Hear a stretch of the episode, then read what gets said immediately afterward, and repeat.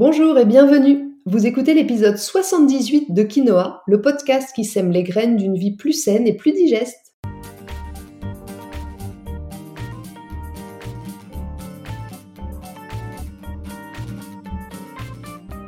Je suis Julie Coignet, naturopathe spécialisée dans les troubles digestifs et les maladies inflammatoires chroniques de l'intestin.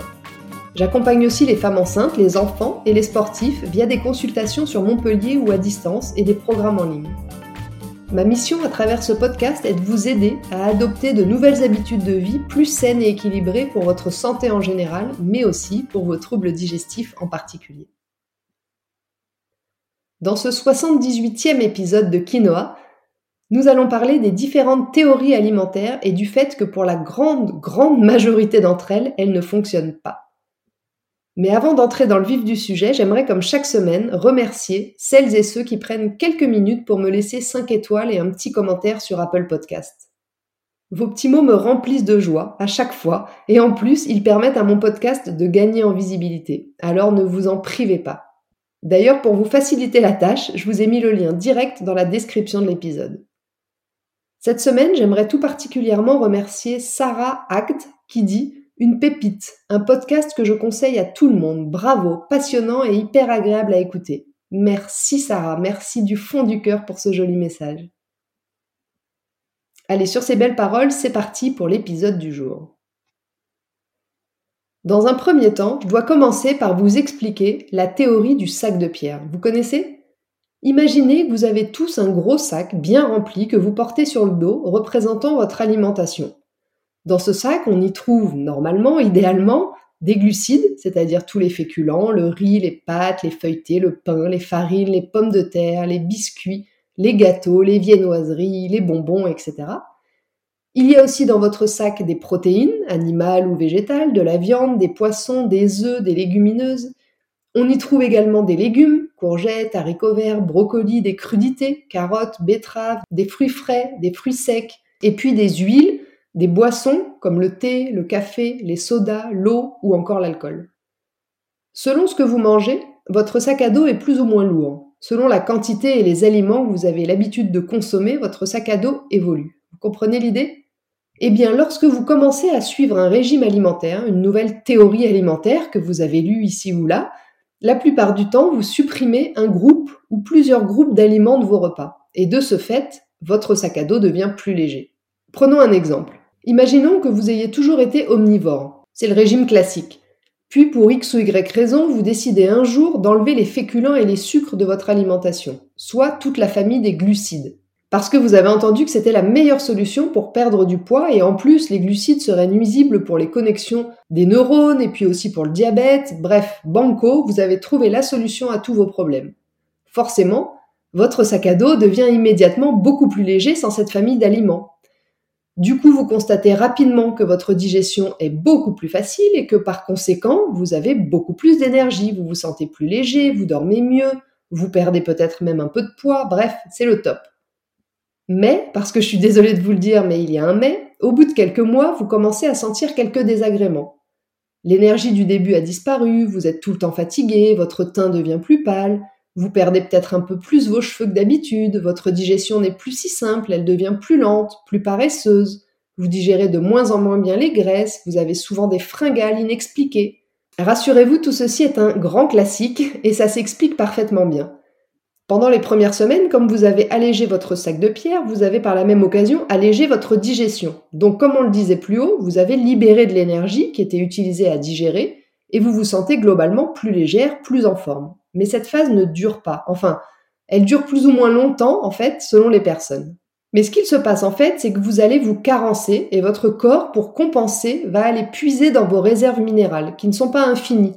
Donc vous allez petit à petit vous carencer et perdre tous les bénéfices retirés au début. Et ce, figurez-vous, quelle que soit la catégorie d'aliments que vous aurez choisi de supprimer, que ce soit la famille des glucides, celle des protéines ou bien même les légumes.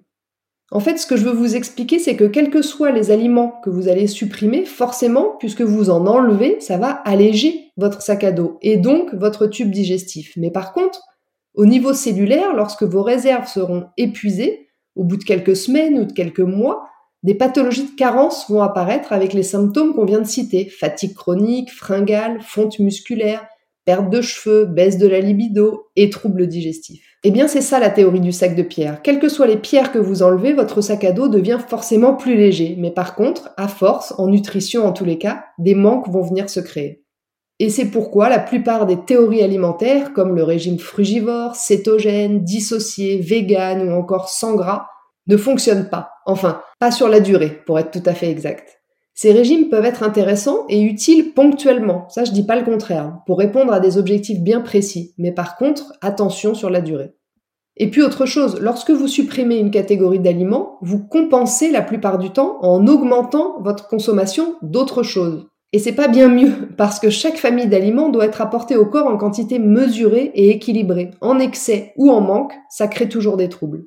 Je vous donne quelques exemples. Un excès de fruits provoquera à force de la déminéralisation, de l'ostéoporose, des caries, une frilosité excessive, une peau sèche ou de l'épuisement. Quant à l'inverse, un manque de fruits pourra être la cause de carences et de constipation. Idem pour les légumes. Un excès de légumes provoquera à force des ballonnements, des colites, de la diarrhée, des gaz, une malabsorption, des crampes ou des douleurs abdominales liées à la surconsommation de fibres, quand un manque de légumes, comme pour les fruits, induira plutôt des carences et de la constipation. En ce qui concerne les céréales, les glucides en excès, vous risquez l'obésité, les fermentations, une sursollicitation de votre foie, des poumons surchargés, quand un manque de glucides, de féculents entraînera plutôt de la fatigue, de la frilosité et un amaigrissement. Et c'est la même chose pour les protéines animales qui en excès sont la cause d'hypertension, d'un excès duré, d'un visage rougi, de grosses chaleurs en permanence, quand un manque de protéines provoquera sur la durée une déminéralisation, une décalcification, des carences, une insuffisance endocrinienne, de l'anémie, un faible tonus musculaire, une baisse de la production d'acide chlorhydrique et donc de nombreux troubles digestifs. Bref, vous avez compris l'idée, je pense. En fait, le corps a besoin d'un peu de tout dans les bonnes proportions, adaptées à vos besoins selon votre âge, votre forme, votre rythme de vie, votre activité physique et vos symptômes. C'est pour ça qu'en naturopathie, on parle toujours d'une alimentation personnalisée. J'aimerais finir cet épisode en faisant un petit point plus précis sur différentes théories alimentaires dont on parle souvent en naturopathie et avec lesquelles je suis pas toujours complètement d'accord. Tout d'abord, le régime dissocié. Le régime dissocié, il est très très cher à la grande majorité des naturopathes. C'est d'ailleurs celui qu'on m'a enseigné dans ma formation de naturopathe. J'ai rien contre, qu'on se le dise. Et je le recommande aussi parfois, dans certains cas et sur un temps donné. Pour faire simple, le principe du régime dissocié, c'est de ne pas consommer n'importe quels aliments ensemble au cours d'un même repas. Pourquoi? Eh bien parce que la combinaison des aliments riches en protéines combinés à des aliments riches en glucides serait plus difficile à digérer et donc diminuerait l'absorption des nutriments. La combinaison de ces aliments entraînerait également des aliments à rester plus longtemps dans la sphère digestive, ce qui pourrait favoriser les gaz, les ballonnements et tout un tas de problèmes digestifs. Selon le régime dissocié, il existe quatre règles communes en matière de combinaison alimentaire. Premièrement, toujours commencer par les fruits à jeun. Deuxièmement, manger des féculents seuls ou avec des légumes cuits. Troisièmement, manger des protéines seules ou avec des légumes cuits. Quatrièmement, manger des noix, des graines et des fruits secs avec des légumes crus. Comme je le disais plus haut, il m'arrive parfois de recommander ce régime ponctuellement sur un temps déterminé pour alléger la digestion dans le cadre par exemple d'une détox ou d'un début de perte de poids. Mais par contre, suivre ce régime sur le long terme ne me semble pas du tout être une bonne idée et je le précise toujours aux consultants que j'accompagne. Parce que c'est ignorer le rôle de chaque famille d'aliments dans le processus de digestion, ignorer que les protéines déclenchent la production d'acide chlorhydrique indispensable à tout le reste de la digestion, ignorer que les glucides sont la clé pour permettre aux nutriments de pénétrer dans les cellules. Donc forcément, comme je le disais, au début, ce régime peut paraître un peu miraculeux, mais il est source de carences sur la durée. Autre problème de ce régime dissocié, selon moi, c'est l'absorption des fruits à jeun. C'est ok pour une personne en bonne santé. Mais si vous devez contrôler votre glycémie à cause d'un diabète, par exemple, eh bien, ça sera pas du tout adapté à vous. Parce que manger seul, les glucides sont beaucoup plus rapidement assimilés dans le sang et donc ils font considérablement et rapidement augmenter votre glycémie. Autre problème, lorsqu'on étudie en détail le fonctionnement de la digestion, on observe que certains aliments sont mieux absorbés lorsqu'ils sont combinés avec des graisses, par exemple. C'est le cas pour les vitamines liposolubles. Donc c'est un peu contradictoire avec le régime dissocié. Le seul avantage de ce régime, selon moi, c'est qu'il limite un peu la suralimentation et donc par conséquent, il a souvent de bons résultats sur les troubles digestifs ou la perte de poids ou même la vitalité, dans un premier temps encore une fois. Autre régime alimentaire très en vogue chez une partie des naturopathes, le crudivorisme. On entend souvent dire qu'il faut manger cru le plus possible, voire intégralement, mais encore une fois, je ne suis pas complètement d'accord avec ça. Même si je ne remets pas en cause le fait que les aliments crus sont les plus riches en nutriments parce que la cuisson en fait perdre une partie, il y a un hic selon moi avec ce régime. Et encore une fois, pour comprendre, eh bien, il faut savoir une chose.